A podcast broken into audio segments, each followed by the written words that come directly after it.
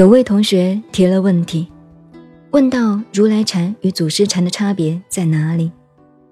这些问题啊，我告诉你，不是问题的问题。怎么叫做不是问题的问题呢？依禅宗佛法来讲，原始没有这一套什么啰嗦的东西。任何一个学问、一个东西，越到后代，后代一来就越来越变质了，越精细了。分门别类越多了，本质越差了。一个文化也是如此。所以我常常说进步与退步。什么叫进步？什么叫退步？同样的一个问题。人类的历史文明，以科学物质的文明来讲，越来越进步，越细密；以文化精神文明来讲，越来越退步，越变样，不是那个本质了。我们现在不牵扯那么多。年轻同学问如来禅、祖师禅，大概乱七八糟的书也看得蛮多的，所以喜欢搞思想。这学术界与禅宗后来讲到佛教禅法的分类有个故事。实际上还不止这样，有八种禅，也有九种大禅。你年轻要想研究。你翻开，我告诉你结论，免得你去找。你翻开《佛学大词典》看看，什么是八种禅。人生的日子非常短暂，所以我们不能再浪费时间。这两天乱扯一顿，扯到什么禅宗等等，一讲禅宗，天下大乱，怎么说法呢？大家就狂起来了。所以学禅，禅宗的禅。有一个很容易发生的流弊，变成口头禅，就玩嘴巴了。真正的功夫，真正言下顿悟，一句话下面大彻大悟的人，千古以来几个人而已，不是普遍能够做到的。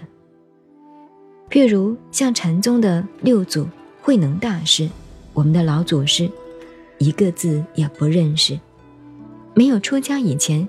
就是挑柴卖的。听到人家念《金刚经》，听到一句话，他也不认得字，因无所住而生其心，就有所领悟。所以后来才到了黄梅。因为他是广东人，那个时候向北方走，黄梅在湖北，到了湖北见五祖，然后服劳役。五祖一看。太聪明，要加磨练，所以给他最苦的工作做，磨练了两三年，再给他讲一次《金刚经》。所谓三更入室，半夜给他讲《金刚经》，重新讲到，就无所住而生其心，这个时候才是真正大彻大悟。这一些是禅宗的真实的公案。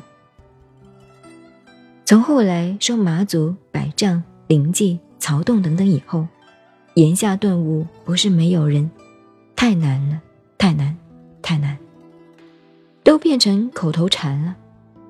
不然呢？更差一级就是野狐禅。什么叫野狐禅呢？就是百丈禅师的时代的公案。昨天讲到百丈禅师，以后他在江西。马祖过世了，涅槃了，他开堂说法，继承法统。那当然，这个门下士跟他参学的太多了。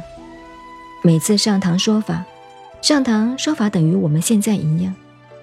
这个呢，不是说三言两语打机锋。